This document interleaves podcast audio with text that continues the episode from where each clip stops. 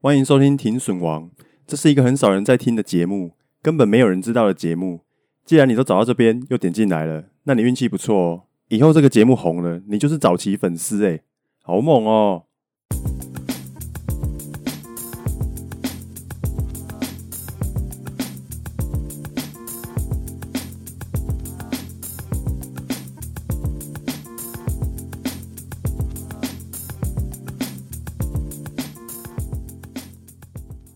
现在时间是二零二零年的十月十六号。那现在聊一下最近的市况。现在的这个瞬间，币安的比特币价格是一万一千三百二十块美金。啊，今天发生了一件还蛮大条的事情。呃，有一间交易所叫做 OKEX，它在今天的上午十一点，它本来预计今天上午十一点要暂停用户的提币功能，意思就是说你不可以把你在这一间交易所里面的比特币拿出来。那这是一间还蛮大的虚拟货币交易所，它受影响的人一定很多啊！我大概看了一下新闻，它原本公告的时间是原本下午三点才要开始暂停用户的提币功能，结果它今天上午十一点，它就直接暂停用户的提币功能，提 也就是说提早了两个小时。那他们官方原本声称的原因就是说，呃，他们公司的某个私钥的负责人正在配合公安机关的调查啊，所以他们要暂停提币的功能。结果官方突然提早两个小时暂停提币功能，哦，这个会吓死人哦。当然，实际的原因到底是什么，我们可能还要再过一阵子才知道。那最惨的状况就是这一间交易所它突然就倒闭。一间交易所出这种包，就算它没倒，它也会在提币功能重新开启之后，呃，会出现大量的挤兑，也就是说会有很多人会想去把他的比特币提出来。不只是比特币啦，就是一定会有其他的东西，比如说 USDT 之类的东西，他们都会想要赶快把资金从这一间交易所拿出来。那个概念就好像你今天把一大堆钱存在某一间银行，结果银行突然因为某个不知名的原因暂停营业一个礼拜啊，我相信这种状况，不管发言人出来说什么弥补大家，都很难重建客户的信心。大家通常会把想把自己的钱领出来，对吧？OKEX 暂停提醒之后，马上，好，它十一点暂停嘛，结果在十二点啊，你看了一下，你可以看一下十一点的时候就稍微有点小跌了，在十二点的时候，呃，突然就一根红 K，呃，红 K 在台股是属于上涨，那如果你是看虚拟货币的涨跌，他们的 K 线是反过来的，啊，应该只有台湾跟日本是属于红 K 上涨，黑 K 下跌，那你只要看国际盘。主要都是绿色是上涨，红色是下跌。好，那我就看到，呃，币安上面一根红色就直接掉下来，比特币就跌了两 percent，两 percent 我是觉得还好，我个人觉得很正常。大家一定会怕的啦。通常交易所只要出大事哦，要不就是被骇客害了，要不然呢就是监守自盗。哦，那种比较相信阴谋论的人都会觉得说，诶，交易所被盗应该就是自己人，然后把钱偷走了。然后故意就跟你说啊，我们被骇客害了啊，所以没办法啊，这样。很多交易所其实都有发生过被盗的事件，有些交易所呢被盗一次就拜拜了。好像我之前影片里面提过，有一间交易所叫 Cryptopia，一间垃圾币的交易所，它被盗了之后啊，它因为它付不起啊，结果他们呃，因为他们规模太小，真的赔不起，然后就干脆倒一倒。呃，像比较大的交易所，像币安这一种的，他们也被盗过啊，但是他就还活着，因为他有准备一笔基金在那边。负责处理这种事情。至于为什么会有交易所被盗，呃，为什么交易所被盗，比特币就要跌呢？很简单，假设你是骇客，你盗了一大笔虚拟货币，你拿到的时候，你一定会想要赶快拿去卖掉换钱。哦，所以消息一出呢，就下跌。这个逻辑上还蛮合理的。那我先讲哦，OKEX 到底出了什么事情？我不知道。以上说的这些呢，都是我个人的假设。啊啊，我是不太担心啊。第一，我没有用这间交易所。第二，那、啊、你要跌就跌啊，那我就可以买很便宜的币啦，啊，有没有很乐观？哈。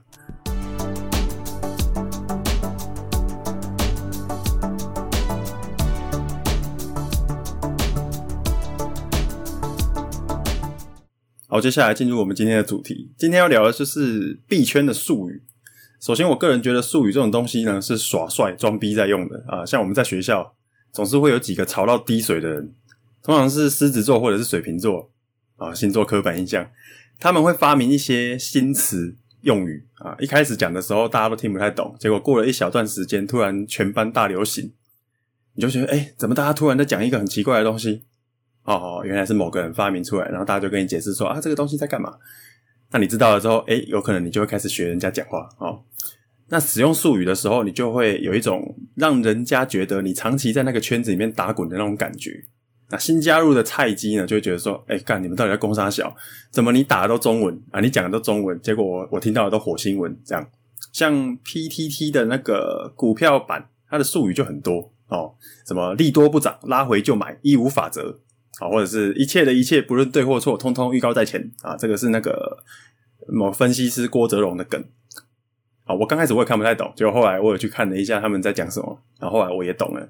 哦，什么郭哲龙啊、丁丁啊、嘉伟老师这种，还有就是每次台股只要大涨啊，结果收盘呢，收盘以后你就看到，诶，大家在大家就在那个某个文章就看到说，诶，今天三大法人又买超多少钱？哦，那下面就会有人在那边喊反向的喊哦，比如说今天涨，然后下面就有人在喊说谁在卖啊？因为呃股市大涨，结果他自己的股票没有涨，或者说他股票被卖爆，他就是说啊谁在卖？那个意思就是说靠腰大盘涨那么多，结果我亏钱，那到底是谁在卖啊？这个意思。那我刚开始在看股板的时候，也是一大堆东西看不太懂，那现在好很多了啦。那看不懂的时候，我就要去 Google 嘛。那个其实就是同温层了，你也知道同温层都讲潮话，根本就是一个。有加密的概念，聊天室常常会刷一波整条，我都看不懂。好，后来才知道，哎、可能每一个术语它都有一个故事。随便讲几个例子，有些股票呢是有绰号的，例如“公公”啊，你知道“公公”是哪一只股票吗？“公公”偏头痛的那个“公公”啊，“公公”就是二三一七的红海啊啊，为什么啊？因为红海嘛，海公公啊，我我猜他是在讲周星驰电影那个《鹿鼎记》里面的那个海公公啊，我靠，我年纪跑出来了。还有红茶。啊，红茶就是二四九八的宏达电，这个是谐音系列啊，因为宏宏达电念起来很像红茶店。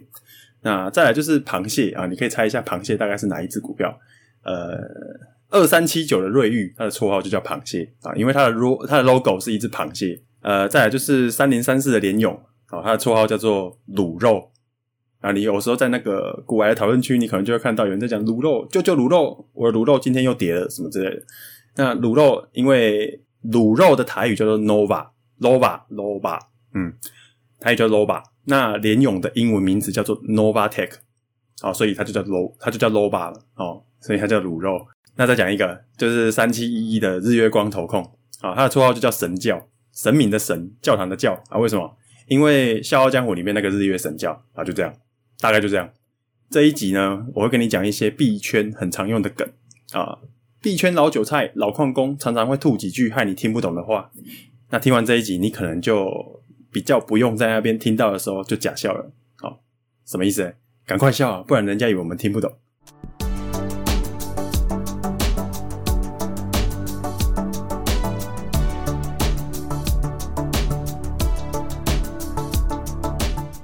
好，首先要讲币圈用语，我第一个想到的就是 HODL。这个字没有办法念出来，它只能打出来。我再讲一次，H D L，哎，不对，叫错，H O D L。其实它就是 hold 的意思，H O L D 的意思。它意思就是说 buy and hold，或者是 strong buy。好，都市传说就是你在那边上上下下几十张，然后看 K 线，M A C D K D，黄金交叉，买进卖出，有时候还不如你阿嬷买进一张以后，然后就 hold 一辈子。虚拟货币在狂涨的时候，常常是翻倍的那一种。呃，你在那边移动式停损停利，在那段狂涨的时候，根本就是屁。你只要 hold 就赢了。好，有一次呢，有一个人他就在想要打 H O L D，结果他就在 P D D 上面打错字，然后把 H O L D 打成 H O D L，然后就千 千古流传了。我有时候看到国外的人也在用。从此以后呢，只要有什么币的利多新闻一出来啊，下面可能就会刷 H O D L。题外话啊，之前有一个饮料店的老板，他本来想要在 P T T 回说，哎，我们店有提供。免费的 WiFi 啊，结果他打成免费的 wife，W I F E，免费的老婆，结果他也红了，因为大家都想要免费的 wife。那这边还可以再追加一个啊，就是 To the Moon，意思就是疯狂吹捧啊。这个币赶快买起来，接下来它会涨破天际，涨到月球上面去，Moon 嘛，一样。乡民在吹捧某一个币的时候，就会狂喊 To the Moon，涨到月球上去。好，那第二个要讲的是中本聪。中本聪他是发明比特币的人，他是一个传说。他把比特币搞出来之后，他就消失了，没有人知道他是谁，那关于他的身份呢，有很多的猜测。也有人说中本中本聪不是一个人，是一群人啊、甚至有人猜测说中本聪其实是未来人，他穿越时空到现在，然后他创了这个很特别的东西，有可能比特币这种区块链的概念是从是未来的东西，然后呢，因为他穿越，他就跑到现在来创，好、然后哎，这个有点酷哦，我对未来人穿越其实我还蛮有兴趣。老高的影片有一集讲未来人的穿越，他有提到那个未来人说他不是实体的穿越，他是一种讯息的穿越，哦，他是一个意识体这样穿越过来，没有肉体，所以他只会出现在网络上。感觉这种穿越好像还蛮合理的。好，那扯得有点远，回到中本聪，光是中本聪可能就可以聊很多集。如果只是要讲币圈用语的话，你只要知道 Satoshi 就可以了。啊，我不知道我日文有没有念的标准。它的英文就叫做 S A T O S H I，Satoshi。中本聪的念法就叫做 Satoshi Nakamoto。哦，然后这个 Satoshi 呢，同时也是比特币的最小单位，它的简称就叫做一聪，就是一个 Satoshi。比特币呢，它不是一颗一颗这样算的，一颗一颗的这种算法，只是我们大家的习惯，因应大家的习惯才会讲一颗一颗这样算。好，那你知道它的总量呢，就是两千一百万。但是我们大家就是习惯会讲一颗，其实比特币最小的单位呢，它是一乘以十的负八次方，啊，这个就叫做一冲，一个 Satoshi，一个比特币就是一亿个 Satoshi。简单的说呢，未来如果比特币涨到一冲，刚好等于一块钱美金的话，那你现在拥有一个比特币，到了那个时空，你就是有一亿美金。好，那会不会真的涨成这样？哦，我个人是觉得应该不会啦。只是呢，我只是举这个例子来帮助你理解单位而已，你先不要紧张。我再讲一次，一个比特币就是一亿个 Satoshi，因为它是十的负八次方嘛。简单的说，就是未来比特币呢，如果涨到一个 Satoshi 一冲等于一块美金的话，那你现在有一个比特币，那你就等于是拥有一亿的美金。可能就是因为这种算法吧，所以长成那样了。那你也知道，现在它这怎么涨，就是一个天花板在那边，除非它有机会突破啦，不然。你现在大概就是看到比特币，它大概就稳在这个价位。我们现在在花比特币呢，都是用零点零零几的单位去算的，因为我们还是习惯用一个、两个这样去计算比特币。我们也不是用冲，有些文章它会讲到几冲几冲，但是大家看到冲的时候，还要再去把它转成零点零几，就有点麻烦。所以现在大家在讲的时候，还是会以零点零几颗这种概念去想。所以我会觉得花起来有点怪怪的啦，因为我每次花钱的时候，花比特币的时候就要花诶零点零几。如果可以用聪的话，那个用起来会比较有 feel。例如一颗比特币，好三十万台币，那零点一个比特币呢就是三万，换算成聪的话，就是三万台币可以买一千万聪。有在使用比特币的人，应该已经算到很习惯了。那我帮你整理一下刚刚讲的话。中本聪呢，就是发明比特币的人，然后他很神秘啊，他已经消失了，然后他的名字呢跟比特币有关。好，好，那接下来讲第三个，第三个呢就是去中心化。去中心化在虚拟货币圈呢算是一种神主牌啊。如果你今天发起的项目啊，你今天创造的币，你的项目里面没有讲到去中心化这几个字，你都不好意思跟人家讲说你是虚拟货币。去中心化这个词呢，常常会跟区块链一起搭配来使用。那你也可以把它视为是币圈的炒作题材啦，像 .com 泡沫嘛，.com 泡沫它就是加个 .com，然后什么东西都可以飞起来。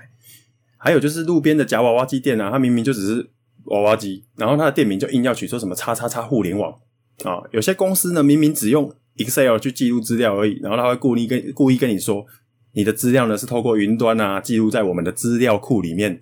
然后呢，我们透过 AI，然后再透过大数据去分析你的需求，给你最量身打造的服务。以上这些鬼话呢，我就先不吐槽了。就是他就是一直拿一些关键字嘛，什么 AI 啊、大数据啊、区块链啊、啊互联网啊，哦，区块链很屌、很猛、很划时代。但是说真的，我们现在呢，还是不知道它到底可以干嘛。又或者说，真正的杀手级应用呢，其实还没有出现，一切都还只是梦而已。有梦的东西最好炒作。那我简单的讲一下去中心化哈，例如你透过银行去转账给某个人，把你的钱转账给某个人，从你的账户然后转到那个人的账户里面，这个时候呢，你会中间会透过银行，那银行就算是中心，这笔交易呢是属于中心化的交易，银行会会先确认你的钱够不够，然后他会从你这个地方扣掉你想要汇过去的钱，从你的账户扣，然后呢再在对方那边他的账户里面去增加，好。有一个中心在处理，那这个就叫做中心化。如果你是直接拿现金给对方，这个就已经是去中心化了。嗯，你没有听错哦，你现在在用的纸钞交易就是一种去中心化的说的做法。那虚拟货币区块链的去中心化，就是他们想办法把 A 转账给 B 需要经过的那个中心，然后他把它去掉，这样就是去中心化了。哦，听起来一点都不稀奇，对不对？那我只是把它讲的比较简单而已啦。有兴趣的话呢，你可以查一下，比如 IOTA 这个币，它的区块链是怎么运作的。哦，像它的区块链就很酷，就很很跟比特币的区块链是不一样的概念。哦，就是它达到区块，它达到去中心化的做法就不太一样。然后呢，它你你把它跟比特币的区块链去比较一下，你就会很有 feel 了。哦，好，那再来第四个，第四个要说的是加密。加密这个词呢，也是一个很重要的术语哈、哦。虚拟货币又叫做加密货币，英文的关键字叫做 crypto，c r y p t o。之前有一阵子很红的勒索软体叫做 WannaCry。它会把你电脑里面的东西全部锁起来啊，所有的档案呢都加密打不开，然后你就要付比特币给散播这个勒索软体的骇客，然后他们才愿意帮你解锁。可能有些人他没有看过被锁起来的电脑长怎么样，然后其实我有我有帮朋友处理过被锁起来的电脑啊，试过很多方法，我还是解不开。电脑里面除了城市的开启捷径以外，比如说什么我的电脑啦，或者是呃 IE 浏览器，或者是 Chrome 浏览器，就是。正常的功能，正常的功能全部都还还可以用，就只是那些档案打不开。哦，比如说照片啊，哦，或者是你低潮里面珍藏的 A 片会全部被锁起来，你的档名都还在哦，但是你的那个档案呢，它后面的档名就自动变成点 CRYPT，哎，我那个朋友就很可怜哦，因为他整个低潮珍藏的碲化离子全部被锁起来啊，当然他还有其他 A 片啊，只是刚好我很我也很喜欢碲化离子啊，我就觉得被锁起来。很可惜，哎，碲化离子的 A 片哎，很难抓到了。只是刚好讲到 crypto 哦，所以想到加密货币跟勒索软体其实没有关系啦，只是它的用词呢一样而已。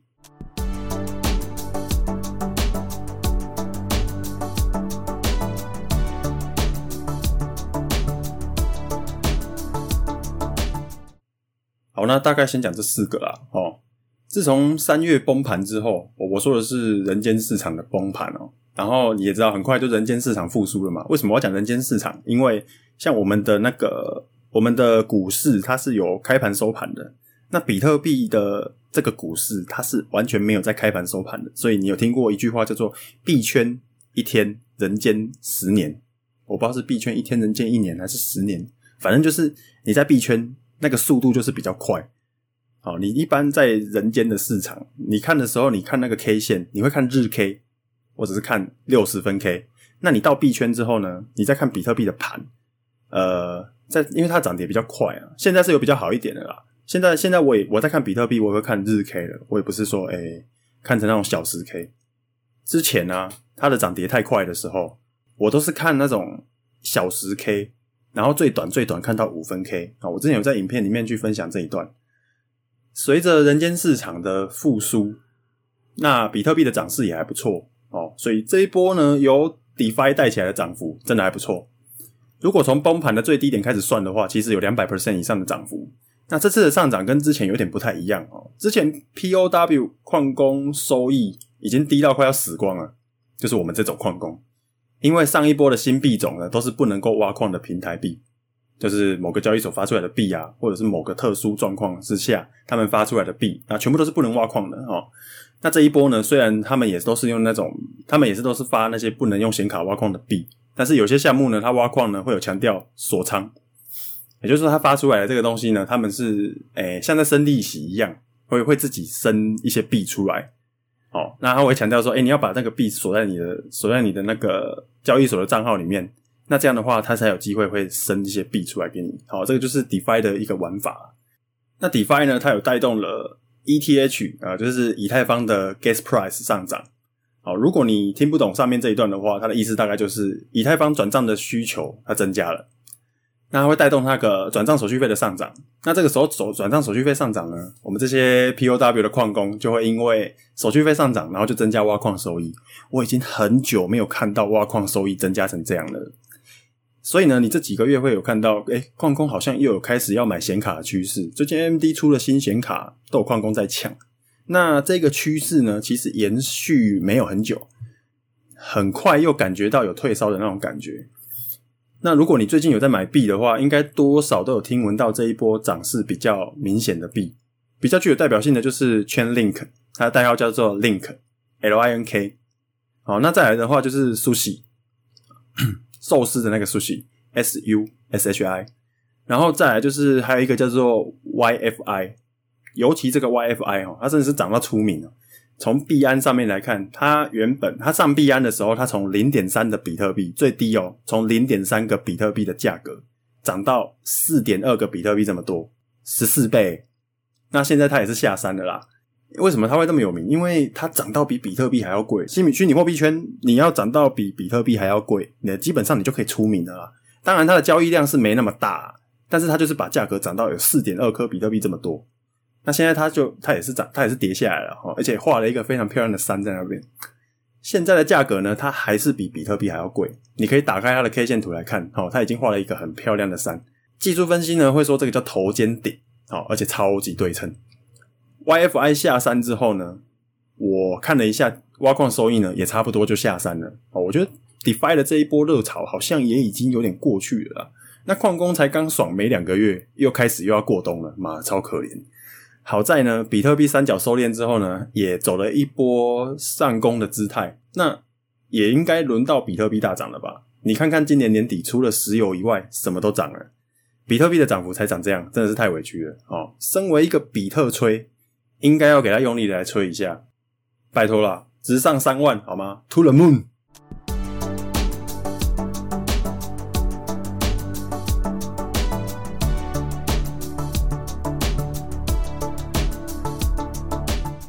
最后我们来练一下 QA 的部分，其实也不能说 QA 啦齁，因为没有人问我问题，他其实只是在 YouTube 上面留言而已。哦我们这个 Podcast 才刚出到第二集，要有 QA 好像也有点困难，而且。好像也没有人想问我问题，之前都是 email 上面的问题而已啦齁。而在 YouTube 上面有一个叫做怎么念啊？C H U I Y A N G C H U A C H I U，哎，怎么有点对称呢？这是天能是不是？呃，他说，我认为比特币是有价值的，它的信用呢，就是让每个人都有权利进行账本的记账，公开透明，无法篡改，以及写好的程式码挂号货币政策。这些都是比特币的核心价值之一。现在使用政府发行的信用货币也有缺点，就是因为政府时常信用不良或超发货币，化名中本聪的人才会设计出这一套货币政策，让货币运行在已规划好的货币政策，而且无法更改。每年都有比特币产出视为合理通膨，总量有限制，为了避免货币过度超发以及保护财产价值存储。哇，哦，你这个这个超技术性诶你应该也蛮懂的吧？好，那他另外还留了一个，我后面就先省略了哈。他另外还留一个说，他把资产的百分之五十 percent 去买了比特币，好，他准备他准备去公园熬个五年再回来。哎，你把资产的五十 percent 买了比特币，哎，你也是买蛮多的呢。万一比特币没有 to the moon，那蛮惨的哦。哦，我也只放了大概不到十 percent，然后去去。呃，时装后比特币，那结果你买了五十 percent 啊，那你记得去公园的时候啊，你一定要带个纸箱，知道吗？呃，公园标配纸箱啊。其实除了你会买比特币以外，我诶、欸、最近的新闻就是有些机构它也开始买了很多比特币，但是我觉得那个量呢，跟那些大鲸鱼比起来都太少了啦。他们觉得，其实其实比特币就是因为 QE 而出现的东西。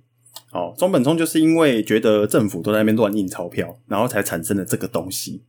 他的他的愿景是还蛮酷的啊，但是我看现在比特币它的它的涨势已经有点在跟道琼，哦，或者是纳斯达克，哦，诶，现在我在看那些期货，大概也都是这样，他们大家全部都是一起跌，哦，然后其实道琼在跌的时候，有时候黄金它也会跟着跌。大概在今年的八月十二号的时候，有一个新闻，他是这样讲的，他说，呃，豪砸七十五亿买。Bitcoin，纳斯达克上市公司 MicroStrategy 的执行长他说：“比特币就是数位黄金。”这间公司他宣布以总价二点五亿美金的价，哈，以总价二点五亿美金，他去买了两万一千四百五十四颗比特币，那相当于每一颗大概是一万一千六百美元。好，那它变成首家公开大量购买比特币作为资产配置战略的上市公司。那近期其实也有另外一间，他也买了一些，可是我觉得那个量都有点少，比起那些大鲸鱼砸盘，你们这些量真的是太少了。好，那以一万一千六百美金来说的话，我刚刚说了，今天的比特币价格是一万一千三百二十块美金。最近比特币其实都在这个地方做整理了。好，那因为今天发生了一件比较大的事情，稍微有跌了一下，但它的跌幅其实也没有到很大。好，当然明天它会怎样走，我也是不太知道啦。可以这样说，就是因为这些机构它花了大钱，然后去买了比特币，然后呢，他又跟人家说，诶，这个时候因为我们担心 QE 啊。所以我们就需要一些我们自己觉得比现金还要值钱，然后更值得拿来避险，然后就像黄金一样的东西，好来当做我们资产资产的一部分。我也不知道是不是因为这样的关系啦，好，所以比特币就大概就在这个价格横盘整理。之前大概都是诶涨到一万，碰到一万，然后就掉下来了。结果这一次呢，它在一万上面其实稳蛮久的。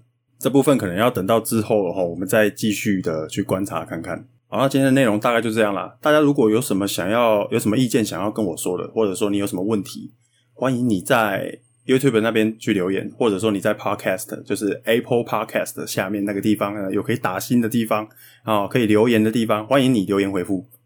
那如果之后留言数目比较多的话，我们可能会做一些呃，在节目后面加一点 QA 的部分。好。那因为现在留言的数量都还蛮少的，所以我们可能没有办法做这个部分，全部都是我自己一个人在讲话，就这样而已。好，那就这样，下次见，拜拜。